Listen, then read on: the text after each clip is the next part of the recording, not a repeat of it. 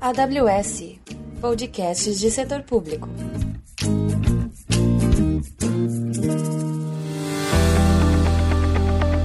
Bem-vindos à trilha de setor público da AWS Brasil. Eu sou Melissa Ravanini, arquiteta de soluções. E eu sou Bruno Silveira, também arquiteto de soluções. E nessa trilha mostraremos os desafios dos clientes de governo, educação e organizações sem fins lucrativos, que são os clientes atendidos pela área de setor público da AWS. E hoje estamos aqui com Patrícia Fumagalli, que é VP de Transformação Digital na Anima Educação. E nós vamos falar um pouquinho sobre carreira executiva e sobre as tendências para o setor de educação. Patrícia, muito obrigada pela sua presença aqui hoje com a gente. Oi, Melissa. Oi, Bruno. Muito obrigada pelo convite. É um prazer enorme estar aqui e bater esse papo com vocês. Vai ser ótimo. É muito prazeroso para mim, pessoalmente, ter você aqui, porque você representa, né? Você está num cargo de VP de uma das maiores empresas do país e uma das mais importantes na área de educação. E eu queria que você compartilhasse comigo e com os ouvintes um pouquinho do seu caminho para chegar nesse cargo tão relevante para a empresa e para o setor de educação do nosso país.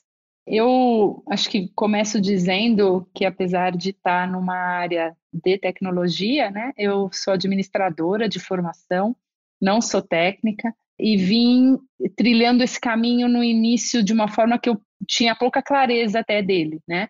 Eu já trabalho com tecnologia há mais de 20 anos, mas demorei até alguns anos para entender que o fio condutor das minhas escolhas de carreira era a tecnologia, porque eu fui experimentando coisas que eu acho que eu gostava, com as quais eu, com as quais eu me identificava, e mudando de mercado. Né? Trabalhei em multinacionais, depois eu fui cofundadora de uma startup, eu fiquei muito tempo nesse ecossistema de startups, em mercados diferentes, né, com serviços, passando pelo mercado de educação, em fintechs, um pouquinho de bastante diverso esse percurso, né? E demorou um pouquinho para eu entender. Falei, puxa, o que que me fez, né? O que que me motivou numa mudança para outra? Até que eu fui entender que esse fio condutor era a tecnologia, que era isso que eu gostava, que era isso que me encantava e que me encanta principalmente pelo potencial que a tecnologia traz de criar experiências em escala que a gente não conseguiria fazer sem ela. Né? Então, muito de experiências bacanas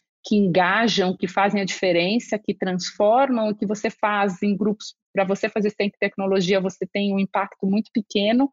Você, com a tecnologia, você torna isso escalável e impacto grande. Para mim, a magia está aí, isso que me atrai demais. E depois de ter tido essa experiência bastante diversa, eu já tinha passado por algumas experiências de educação, inclusive uma startup de educação que foi uma escola para mim, em termos de entender o que, que é ensinar e aprender, né, que não é a minha formação original. Eu é, entrei na Anima, então, faz quatro anos. Eu entrei inicialmente numa área de digital dentro do acadêmico, para pensar a experiência digital e a experiência do ensino híbrido, que é uma coisa, é um modelo que a Anima estava começando a, a, a trazer para o currículo em 2017 e posteriormente, cerca de um ano e meio depois, eu assumi essa área que eu estou hoje, que é a área de transformação digital. Quando eu assumi, ela era uma diretoria e no ano passado ela passou a ser uma vice-presidência, o que de forma que mostra também a importância que a companhia dá para a tecnologia de uma forma bastante estratégica conectada no seu core. Então, acho que talvez só para finalizar a pergunta, eu acho que hoje eu estou num papel que tem aparecido cada vez mais, que é uma liderança de uma área de tecnologia por uma pessoa que não necessariamente é oriunda da tecnologia. E eu acho que o, o, isso acontece por conta desse novo papel da tecnologia, dessa tecnologia conectada, muito mais conectada ao negócio, né? que vem deixando de ser é, uma área de suporte para passar a ser protagonista dentro das estratégias das empresas, né, no core mesmo do seu negócio. Então, você acaba buscando, as empresas acabam buscando perfis de gestão, né, perfis de negócio no, nas lideranças de, de área de tecnologia. Então, acho que é muito como eu me vejo hoje, pensando no meu papel e pensando num movimento que é maior, né, que é do próprio mercado. Você usou um termo interessante, você falou em escala. Eu estou na AWS há um pouco mais de cinco anos e a primeira vez que eu ouvi esse termo escala foi aqui na AWS. Primeiro, voltado para as arquiteturas, arquiteturas escaláveis, para suportarem milhares ou milhões de usuários, mas depois também nesse âmbito de chegar mais longe, de atingir mais pessoas e ter mais um, um, impacto, né, um poder de impacto. Então, muito interessante você usar esse termo, é uma coisa que nós temos aí em comum com vocês. Quero aproveitar o tema que a gente estava comentando, que eu comecei, né, o podcast. Eu vou te dar alguns números e depois vou fazer a pergunta. Teve um, um relatório da McKinsey no ano de 2020 que comparou dados entre 2015 e 2020. Esses dados tinham a, a ver com igualdade de gênero nos cargos de liderança das empresas. A gente teve uma evolução tanto em cargos de vice-presidente quanto também em cargos de diretorias, né, que aí no mercado a gente chama de C-level. Como que você vê esse movimento e quais práticas você aconselha para as empresas terem um ambiente mais diverso e inclusivo? É, essa é uma pergunta interessante e, e, e, no meu caso especificamente, né, eu acho que além de ser uma mulher numa posição de, de vice-presidência, numa área tradicionalmente muito masculina, na qual você também está, né, Melissa? Sim. Que é a área de tecnologia, acho que hoje muito menos, mas que durante muito tempo era uma área predominantemente masculina, né? Você vê nos cursos, inclusive nas faculdades, as, as mulheres eram ali 5% das turmas. Mas eu acho que que bom que esse movimento está acontecendo, e eu não falo só por ser mulher neste movimento, mas porque quando você amplia o conceito e fala de diversidade, só quem já teve a experiência de ter um time mais diverso e conseguiu colher os resultados vai entender o, o poder que isso tem. Né? Hoje, por coincidência, pela manhã, eu li uma frase, eu não vou me lembrar agora a autoria, que dizia o seguinte: é, Eu não aprendo nada com alguém que pense igual a mim. Então, se a pessoa concorda, alguém concorda comigo, aliás, a frase era melhor que isso, não aprendo nada com alguém que concorda comigo, né? Porque se a pessoa concorda comigo, ela pensa igual a mim e não tem aprendizado. Então, a diversidade, ela traz diferentes opiniões, diferentes pontos de vista, diferentes experiências que as pessoas trazem, né? Diversidade de gênero, diversidade de econômica, né? Diversidade de raça, todas as diversidades possíveis. As pessoas sempre vão trazer outro olhar, porque elas têm outra experiência de vida. Isso é muito rico. Né? Então, eu acho que, independente da questão, que é óbvio que a gente não pode menosprezar, da necessidade da inclusão, né, de você incluir pessoas diferentes e diversas nos processos, o resultado é muito positivo, só tem ganha nisso. Porque você uhum. traz um outro olhar, uma outra visão, uma contrapartida, e aí você traz no, na famosa inteligência coletiva, né? A inteligência coletiva ela é muito mais poderosa do que a soma das inteligências individuais. E isso é potencializado pela diversidade. Então, o que eu digo para empresas que ainda estão começando a, a, pensar nesse caminho é que elas, se elas fizerem um bom uso disso, elas vão colher resultados incríveis. Vão trazer questionamentos, oportunidades, se abrem, abrem-se portas que muito provavelmente não se abririam quando você tem todo mundo pensando a mesma coisa, pensando igual dentro. Concordo. É, não vou te ensinar nada porque eu concordo. Que bom. É, a minha próxima pergunta é, eu estava né, me preparando para esse podcast, navegando no site de vocês, e eu encontrei uma frase muito interessante lá. Né? Eu, eu tenho bastante curiosidade com o setor de educação, é, é muito encantador. Né? Meus pais são professores né, universitários, então eu tenho muito amor pelo setor de educação. E no site de vocês, vocês falam que vocês aprimoram o ecossistema de aprendizagem com elementos alinhados às melhores práticas mundiais na educação de nível superior, adotados por universidades nacionais e internacionais. Quando a gente fala de ecossistema, e você navegando né, na página de vocês, você observa a quantidade de empresas que compõem né, a Anima e, e a quantidade de parceiros, né? A AWS sendo um deles. Como que os parceiros desse ecossistema ajudam a Anima na sua jornada para o digital? É, antes de te responder, até, Melissa, eu não vou perder aqui a oportunidade só de fazer um comentário e vou relacionar com o teu comentário anterior da escala, né? Trabalhar com educação realmente é, é incrível, porque você poder usar tudo isso em prol de uma coisa que muda a vida das pessoas faz muita diferença, né? É um propósito incrível e, e, a Anima tem esse propósito muito incorporado. É uma coisa que eu me apaixonei pela empresa logo que eu entrei, porque é uma empresa que se você encontra alguém no corredor e você pergunta por que, que você está aqui, a pessoa responde: eu estou aqui para ajudar a transformar o país pela educação. Que é o nosso propósito. Isso é muito poderoso. E só pegar o gancho da escala, a gente pretende né, ajudar a transformar o país pela educação, combinando qualidade com escala. Porque é o único jeito de você transformar um país é fazer isso para muita gente.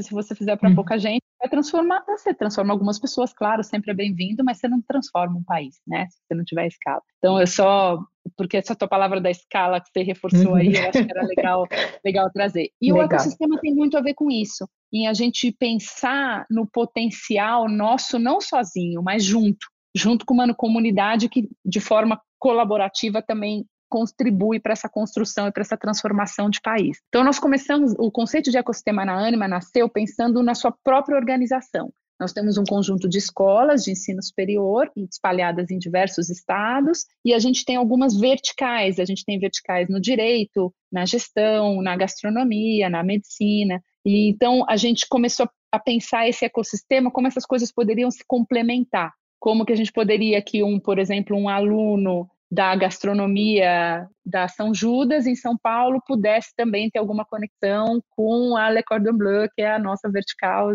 né, de, de gastronomia na, na, joint venture com a Le Cordon Bleu francesa. Então, esse tipo de conexão interna a gente começou a pensar. E quando a gente fez esse exercício, a gente falou, puxa, a gente não precisa ficar preso em nós mesmos. A gente pode criar um ecossistema para fora, né? E aí entram os nossos parceiros, entram os nossos fornecedores, entram empresas que a gente constrói coisas juntas. Então, é a gente olhar para essas conexões de uma forma a potencializar isso. Por exemplo, né? Nós aqui que somos parceiros é, da AWS, AWS integrando o ecossistema, vocês não são só fornecedores de serviços para a gente, né? Vocês estão conosco no nosso modelo acadêmico, nós temos unidades curriculares duais, ou seja, nossos alunos aprendem dentro da AWS, têm uma experiência de vida, a gente usa as ferramentas de formação da AWS para oferecer para os nossos alunos e professores. Vocês são parceiros nossos em outros eventos, em coisas com Learning Village, em coisas com HSM. Então é isso que a gente chama de ecossistema, é a gente usar as conexões que a gente tem entre as empresas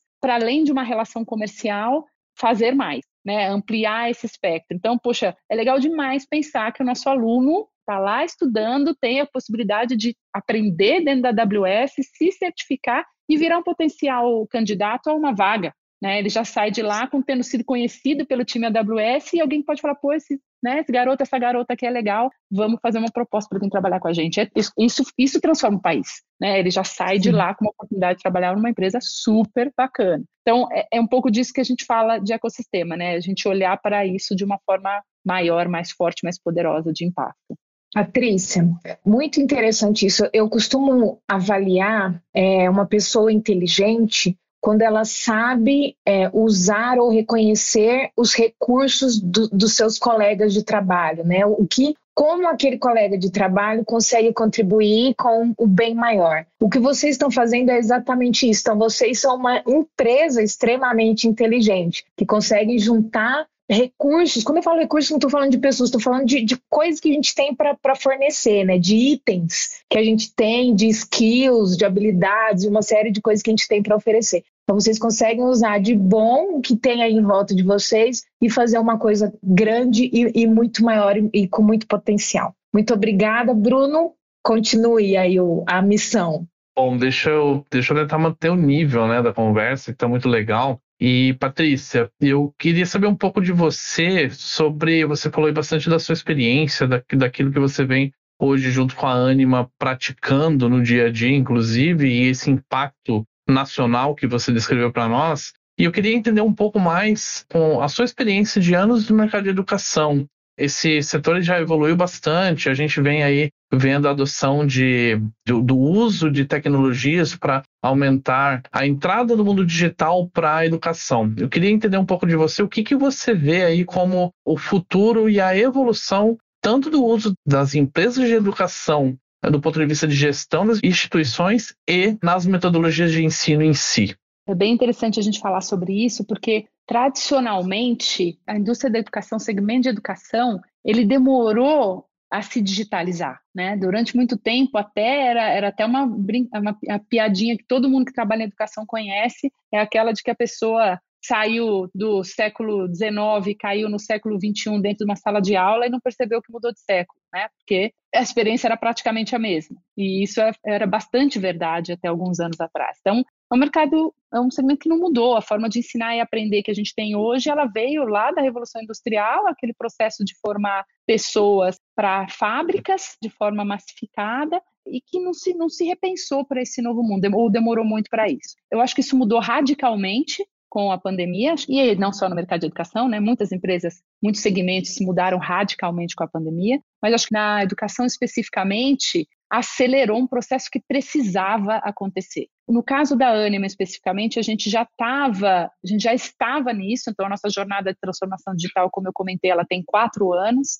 ela começou em 2017, então ela foi aí bastante antecessora, né, ao início da pandemia, tanto que, abrindo um parênteses rápido aqui, quando a pandemia chegou, a gente estava totalmente pronto para atender os nossos alunos de forma digital. Né? Nós temos aqui, é, tivemos a oportunidade de não deixar nenhum aluno sem aula nenhum dia. Né? Então, no dia que a escola fechou, no dia seguinte estava todo mundo dentro das plataformas tendo aula, sem ter perdido um dia de aula, porque a gente já estava preparado. Mas o fato é que não foi a realidade né, da, da maior parte do, do mercado. Mas acho que sim, óbvio que não dá para dizer que a pandemia é uma coisa boa de jeito nenhum, né? Com os impactos e, e as vidas perdidas nesse processo mas ele definitivamente mudou o mercado de educação. Né? A gente ainda é, não tem muita certeza de como vai ser esse mercado a partir de agora, mas certeza que ele não vai voltar a ser o que era antes. E a gente, olhando, te respondendo mais especificamente do impacto, Bruno, e acho que esse talvez tenha sido um posicionamento muito acertado que nós tomamos quando nós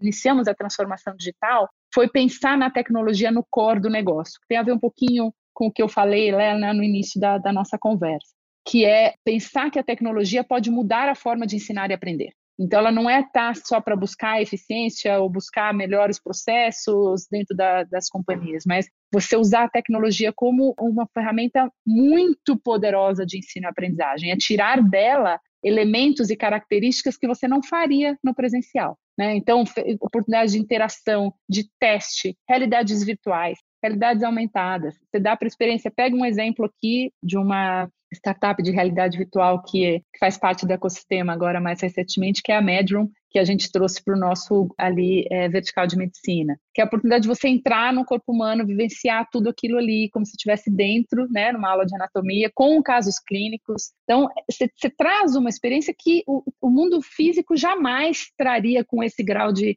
recorrência, significância e impacto. Não? Então, só é um pequeno exemplo do que, que, pode fazer diferença. Então, assim, como a tecnologia te pode mudar a forma de ensinar e aprender, pode potencializar, pode trazer mais alcance que você não precisa se deslocar para estar num super laboratório de última linha que talvez só tenha um, e o impacto, voltando, que isso pode trazer pensando em escala. Né? Então, eu acho que a gente está num momento muito bacana para o segmento de educação e para o tamanho do potencial que a tecnologia pode trazer para isso. É incrível, dá para a gente falar aqui horas sobre exemplos de uso de tecnologia no processo de ensino e aprendizagem aqui, que é sensacional. Deixa eu mudar um pouco a conversa, pensando um pouco mais no mercado de educação, especificamente sobre a, a Anima, que esse ano, no início do ano, foi anunciada a aquisição de, dos ativos, são 25 ativos, é, 25 instituições do grupo Laureate. E eu queria que você falasse um pouco sobre o desafio dessa aquisição e o que, que isso impactou do ponto de vista tecnológico para vocês. Eu imagino que deve ter sido uma grande mudança para o grupo Anima. E quais têm sido as principais lições aprendidas para uma instituição como vocês agregar mais 25 instituições ao seu ecossistema? Esse foi, acho que, um passo muito importante aí na história da Anima, né? A Anima tem 18 anos de vida, ela foi fundada em 2003. Ela vinha crescendo num ritmo bastante acelerado, seja por crescimento orgânico, seja por aquisições, né, que é muito importante baseado em aquisições, mas em nenhum momento eh, a gente dobrou de tamanho, que foi o que aconteceu agora. Né? Então, a gente, com essa aquisição, nós adquirimos então a operação brasileira da Lauret Internacional, né, a operação que eles tinham no Brasil, e com isso a gente mais do que dobrou. A gente ficou mais de duas vezes maior do tamanho que a gente tinha antes, com mais de 300 mil alunos, que é o que a gente tem hoje. Né? Então, é um desafio bastante grande, está sendo, mas com um potencial enorme, com um alinhamento de posicionamento muito forte. Então, eu, eu mencionei anteriormente que a gente só consegue transformar o país pela educação se a gente conseguir fazer qualidade com escala, né? E esse já é um posicionamento que a operação da Larit no Brasil também já tinha, instituições de muita qualidade, muito, muito bem posicionadas em suas regiões, em suas áreas de atuação. Então, tinha esse fit né, estratégico eh, muito importante aqui com a Anima. É, e agora, obviamente, a gente está no desafio de integrar as duas operações, o que não é simples. Como que a gente está olhando para isso? Tem bastante oportunidade de sinergia e tem um desafio tecnológico grande. É, no caso especificamente do, do, time de tecnologia, a gente, acho que a palavra que eu mais tenho usado ultimamente é ambidestria. Né? Ambidestria é o que descreve o nosso momento de focar num desafio, vamos chamar assim, de mais curto prazo de integração das operações, sem perder o ritmo acelerado da nossa jornada digital. Né? Então, como que a gente faz isso? Como é que a gente olha para o curto sem perder a visão da construção de futuro? Então, termo acho que ele é até simples demais para explicar a complexidade disso, é, mas são as nossas escolhas agora estão assim. A gente olha para aquilo que a gente precisa integrar, pensando que aquilo seja sustentável e que possa garantir a nossa evolução digital lá na frente. São duas companhias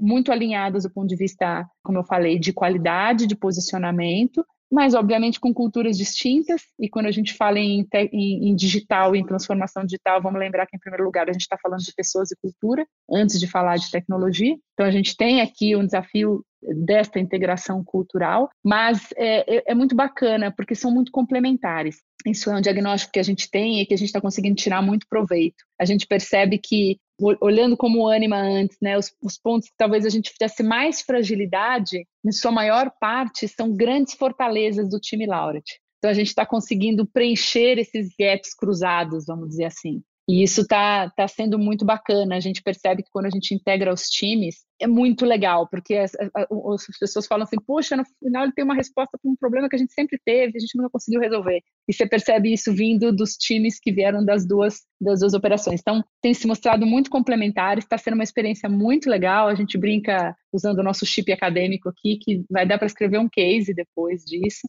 Mas, enfim, é, é esse desafio grande e a gente está hoje com uma boa parte da nossa energia, não só da tecnologia, mas da organização, voltada para as integrações, que são muitas, né? São muitos sistemas e a gente está se propondo fazer aí num prazo bastante ambicioso.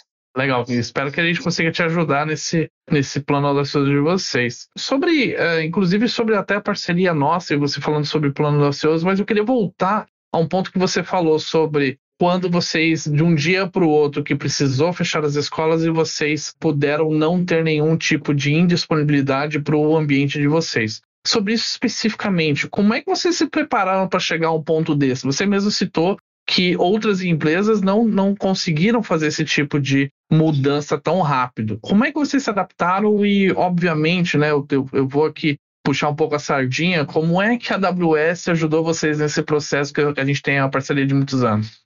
Como eu comentei, nós iniciamos ali a nossa jornada de transformação digital em 2017 e de forma muito conectada ao core do negócio, ou seja, à proposta curricular. Então, no mesmo tempo que a gente iniciou a jornada, a gente lançou também a primeira versão do que a gente chama aqui o E2A, que é o ecossistema Anima de aprendizagem, que é o nosso modelo acadêmico. E esse modelo acadêmico ele já previa diversos componentes que demandam tecnologia. Né? Já tinha ali um eixo de vida e carreira, já tinha um, já era um modelo híbrido, ele já combinava momentos presenciais com momentos online. E isso já tinha sido implementado para toda a rede, para todos os alunos. Então, o que significava na prática? Que 100% dos alunos já tinham parte das suas atividades acontecendo no ambiente online né? ainda que uma parte pequena da sua carga horária, mas tinha 100% de cobertura. Então, o que aconteceu quando veio a pandemia é que a gente, eles já estavam lá, eles já tinham acesso, já tinham acesso à plataforma. E essa tem um conjunto, né, de tecnologias envolvidas aqui, mas a principal plataforma que o aluno se relaciona hoje é uma plataforma chamada YouLife, que é nossa, pertence à própria Anima,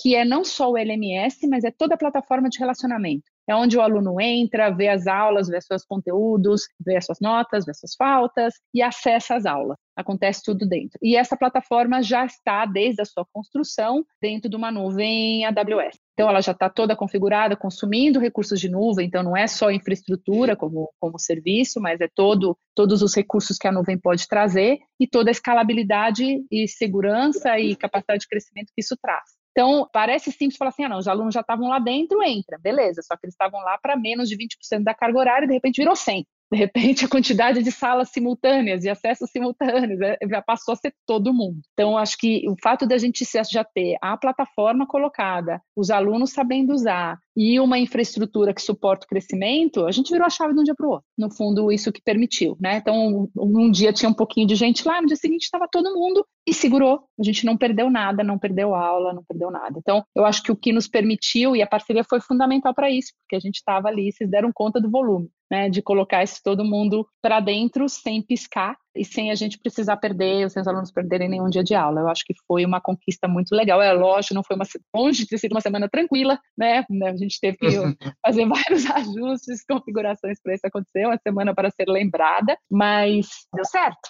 Deu certo, funcionou e principalmente o nosso aluno, que é o protagonista dessa história, foi beneficiado desse processo que já existia, né? Desse, dessa solução Bom, que estava posta ali. E antes de finalizar aqui o nosso episódio, Patrícia, eu queria fazer uma última pergunta. E me chamou muita atenção que você falou muito sobre o impacto, né? O impacto, qualidade em escala.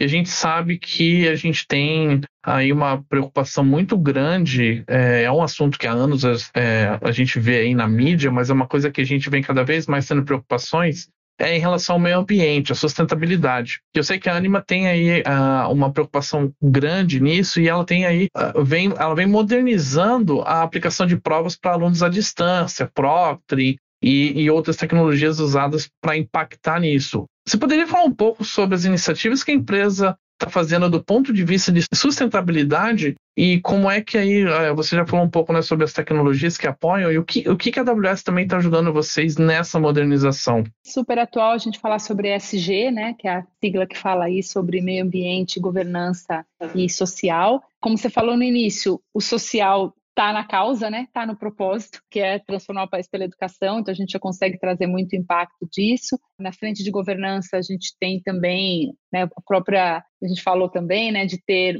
aí mulheres no nosso conselho de administração, na gestão. Então é, tem várias iniciativas nessa frente. Mas para pegar específico da tua pergunta do, de meio ambiente, essa parte das provas digitais era já uma um desafio que a gente tinha se colocado até antes da pandemia, isso a gente desenvolveu uma solução, uma parte da nossa solução aí dentro do ULife para fazer provas online já dentro da própria experiência do aluno lá no híbrido, antes mesmo de precisar passar todo mundo para online, usando dentro da mesma plataforma ULife que eu mencionei aqui. E com a pandemia a gente também virou 100% das provas para serem feitas ali e não só as provas acadêmicas, mas também as provas de vestibular. Então, o nosso vestibular também passou a ser 100% digital. A gente, inclusive, fez provas de vestibular de medicina, normalmente são vestibulares bastante concorridos, bastante rígidos, né? A gente fez digitais usando inclusive o recurso de reconhecimento facial da, da AWS.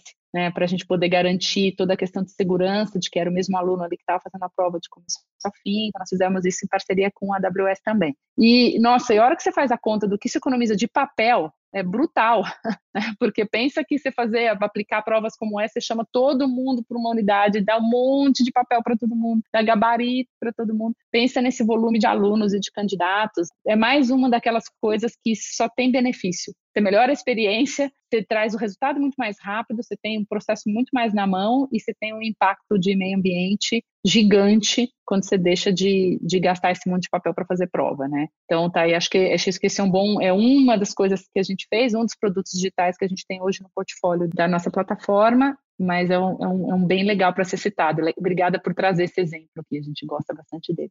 Patrícia, muito obrigado pela sua presença.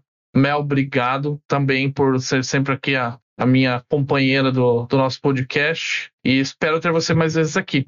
Muito obrigada, Bruno, Melissa, pelo convite. Super bacana aqui o papo, estou à disposição. Muito legal é, construir essa jornada aqui com vocês. É sempre muito gratificante. Obrigado a vocês, nossos ouvintes, por ouvirem mais um episódio do podcast da AWS Brasil, Trilha de Setor Público.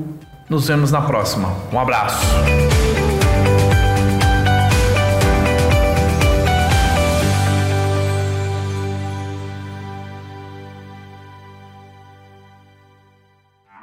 Esse episódio foi editado pelos editores. Acesse oseditores.com.br.